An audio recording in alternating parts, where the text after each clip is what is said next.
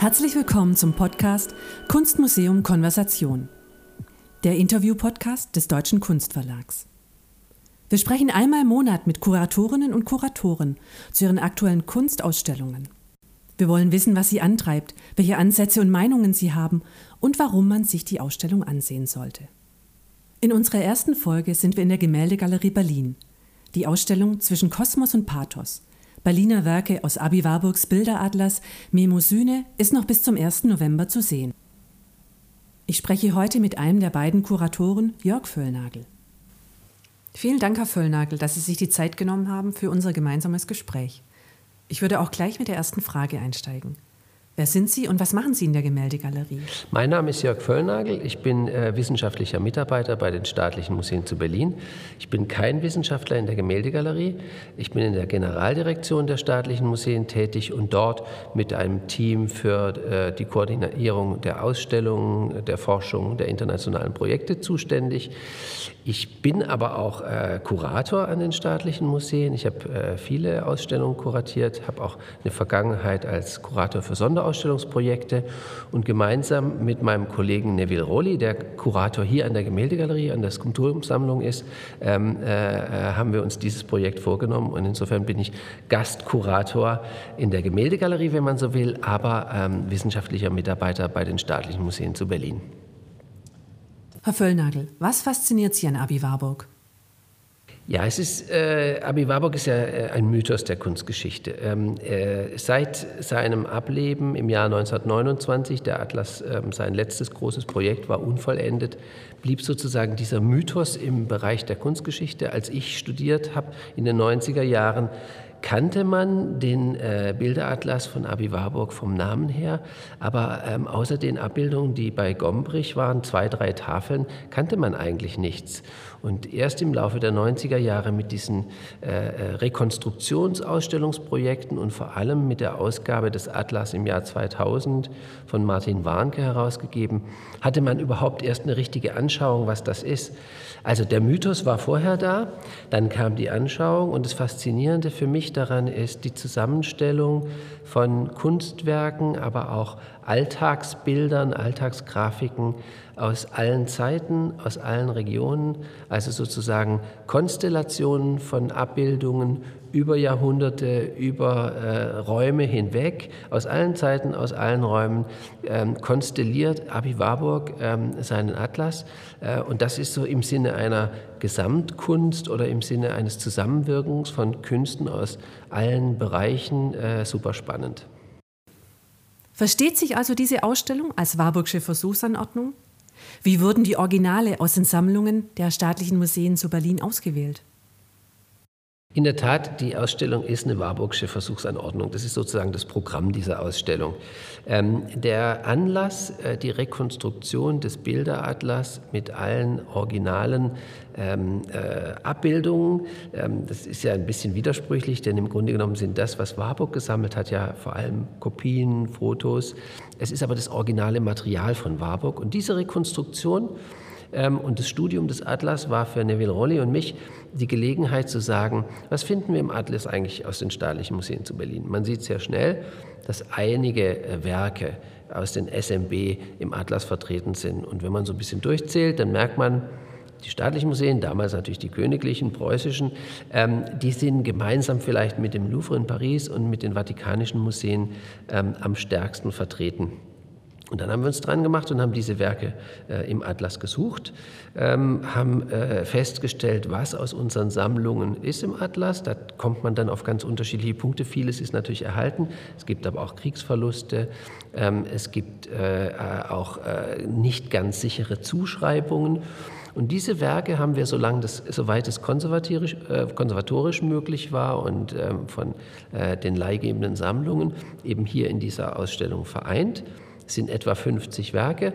Ähm, mit Originalwerken muss man zwei Kategorien unterscheiden. Es gibt diese Unikate, wie zum Beispiel die Gemälde, die wir hier um uns herum haben, oder die Skulpturen, die dann eben äh, absolut einmalig sind. Es gibt aber auch, spielt eine sehr große Rolle in äh, Warburgs Bilderatlas Mnemosyne, Druckgrafik, ähm, äh, Medaillen und Münzen. Ja, es gibt ja sogar Prospekte, Briefmarken und druckgrafisches Werk, weil ähm, das eigentlich für Warburg die idealen Träger von Motiven im Alltag und durch alle Zeiten und Räume waren. Also eine Briefmarke mit dem antiken Motiv einer schreitenden Nymphe, das war für Warburg perfekt, weil er daran zeigen konnte, wie, äh, ähm, er nennt es Bilderfahrzeuge, wie eben ein Motiv, Gesten, äh, Kanon äh, durch die Zeiten getragen und immer wird und immer wieder auftaucht. Der Bildatlas Memosyne ist durch seine nonlineare Leserichtung geprägt. Wie wurde das in die Ausstellung übertragen? Diese Ausstellung besteht ja aus zwei Räumen, ein großer, ein kleiner, und damit hat es was sehr Zentralistisches. Es ist also etwas, ähm, äh, es ist sozusagen ein Rundgang hier im Raum, der erstmal äh, keine bestimmte äh, Lese- oder Fahrtrichtung vorschreibt, ähm, meine Erfahrung ist, dass sich Besucherinnen und Besucher sowieso nicht gerne vorschreiben lassen, wie sie gehen müssen. Bei chronologischen ähm, äh, Projekten oder bei äh, der Vita eines Malers vom Anfang bis zum Ende, da bietet sich das vielleicht manchmal an. Ähm, und natürlich gibt es auch hier ähm, eine Richtung, es gibt einen Einführungstext und eine Richtung, wie man die Ausstellung abschreiten kann aber man kann sie genauso gut umgekehrt oder man kann sie sich selbst zusammen kuratieren. Es gibt also wirklich wenig, ähm, was hier äh, als, als äh, Vorlage dient und das, äh, denke ich, ist auch sehr gut so, denn die Rezeption dessen, was wir hier zusammengestellt haben, durch Besucherinnen und durch Besucher, ist etwas sehr, sehr Individuelles. Schon die Warburgsche Zusammenstellung ist stark individuell geprägt. Und ähm, wir äh, in, entnehmen aus dem Atlas etwa 50 Werke und haben wieder eine individuelle Zusammenstellung, wenngleich fest basierend auf dem Atlas. Da äh, finde ich, äh, gehört sich, dass auch Besucherinnen und Besucher sehr individuell durchgehen dürfen. Corona allerdings, muss man sagen, schreibt natürlich eine insgesamte, äh, einen insgesamten Rundgang in der Gemäldegalerie vor. Und insofern ähm, äh, ist die Eingangs- und die Ausgangstür quasi in Corona-Zeiten ein Stück weit vorgegeben. Wanderstraßen der Kultur, Pathosformeln, Bilderfahrzeuge, was genau meint Abi Warburg mit diesen Begrifflichkeiten? Abi Warburg hatte eine sehr reiche Sprache und einen großen Erfindungsreichtum für Begrifflichkeiten, um äh, das, was ihn an Kunst und Kultur interessiert hat, zu beschreiben. Wanderstraßen der Kultur, Bilderfahrzeuge, Pathosformeln, das sind so Warburgsche Wortschöpfungen, ähm, die äh, seine Vorgehensweise und sein, ja, seine Interessenlage beschreiben. Wanderstraßen der Kultur meint, dass eben ähm, die Vorstellung von lokalen kulturellen Ausprägungen, ähm, die dann äh, nur dort sind und nirgendwo auftauchen, keineswegs die einzige Möglichkeit sind, sondern es gibt eben sehr vieles, was rund um die Welt immer wieder als Motiv oder als, ähm, äh, als Bild, als künstlerischer Ausdruck ähm, auftaucht. Genauso geht es durch Zeit und Raum. Und die, die Vehikel sozusagen für diese Bildmotive, die durch Zeit und Raum äh, im künstlerischen Schaffen gehen, die nannte er Bilderfahrzeuge. Pathosformeln sind wiederum ähm, ist, ist ein, seine Begrifflichkeit, um, ähm, um Affekte in der Kunst auszudrücken und um eben äh, Emotion in der Kunst in bestimmten immer wieder auftauchenden Gesten, Blicken, Mimik aufzuzeigen. Und da, da fördert er Erstaunliches zutage.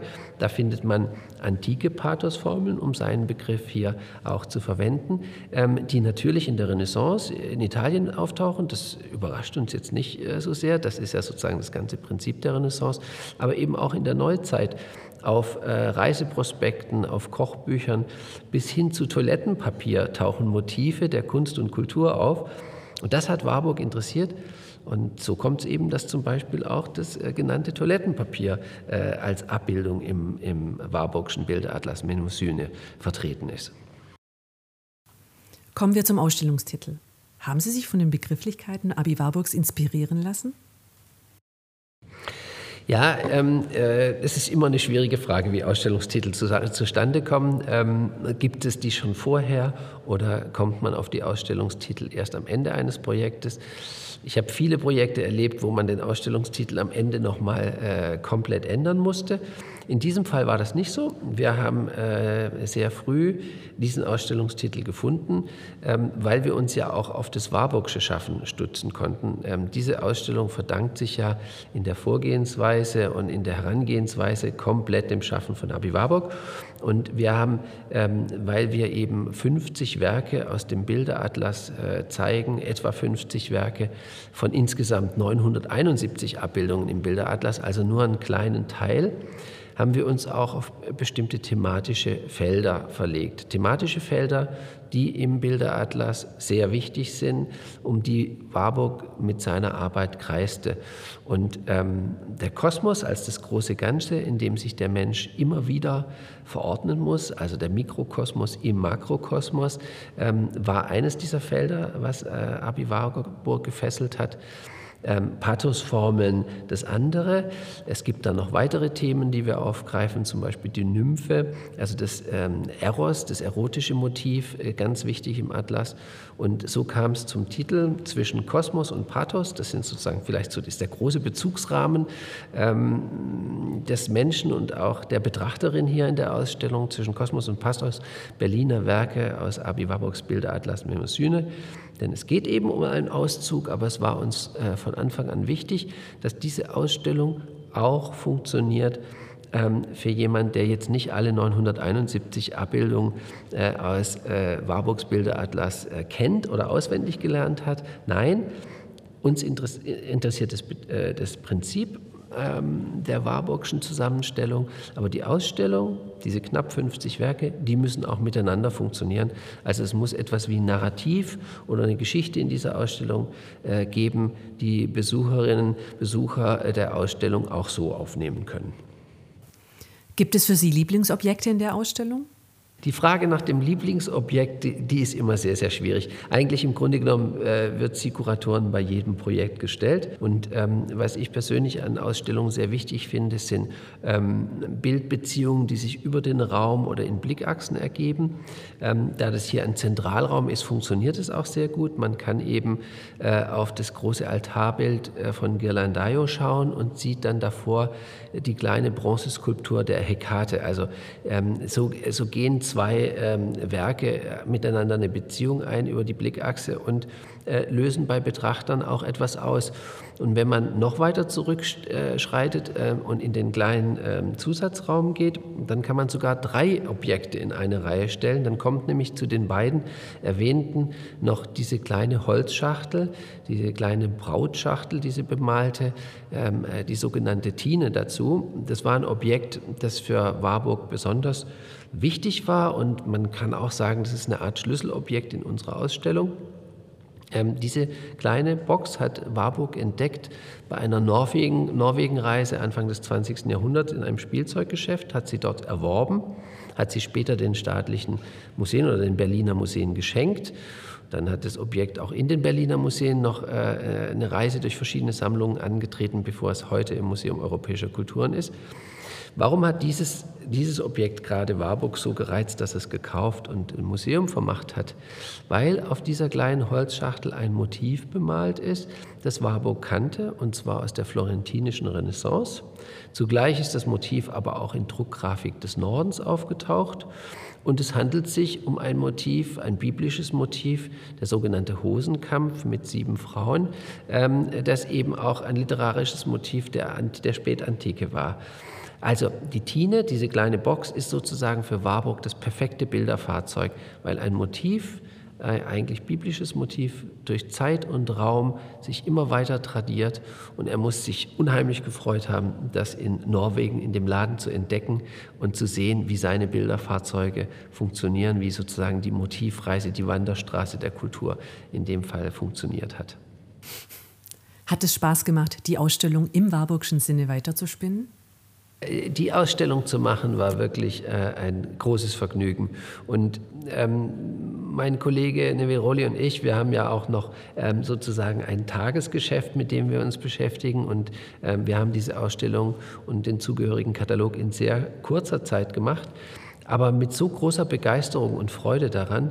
Ähm, es ist einfach fantastisch zu sehen, ähm, wie wagemutig und experimentell Abi Warburg an Kunst und Kultur herangegangen ist, wie steil manchmal auch seine Bildverbindungen und Thesen sind. Und ich muss sagen, ähm, in Zusammenarbeit mit unseren Kolleginnen und Kollegen in den ganzen Sammlungen, zehn Sammlungen der staatlichen Museen sind ja hier in die Ausstellung eingeflossen von unseren insgesamt 15 Häusern. In Zusammenarbeit mit all denen, die auch das Wissen zu den Einzelobjekten haben, so auf den Warburgschen äh, Spuren zu gehen und eben auch wilde Zusammenstellungen im Sinne der kanonischen Kunstgeschichte zu machen, das war äh, ein ganz großes Vergnügen und ähm, das wird in einer gewissen Weise, glaube ich, auch unsere Arbeit im Museum weiter prägen. Vielen Dank, Herr Völlnagel, für dieses interessante Gespräch. Das war der Podcast Kunstmuseum Konversation der Interview-Podcast des Deutschen Kunstverlags. Produktion Experimentalsystem. Danke an das Team der Gemäldegalerie Berlin. In der nächsten Folge sprechen wir mit Matthias Listel, dem Kurator der Kunsthalle Mannheim, über die Ausstellung Wiederentdecken, die Kunsthalle Mannheim 1933 bis 1945 und die Folgen. Die Ausstellung läuft noch bis zum 4. Oktober 2020.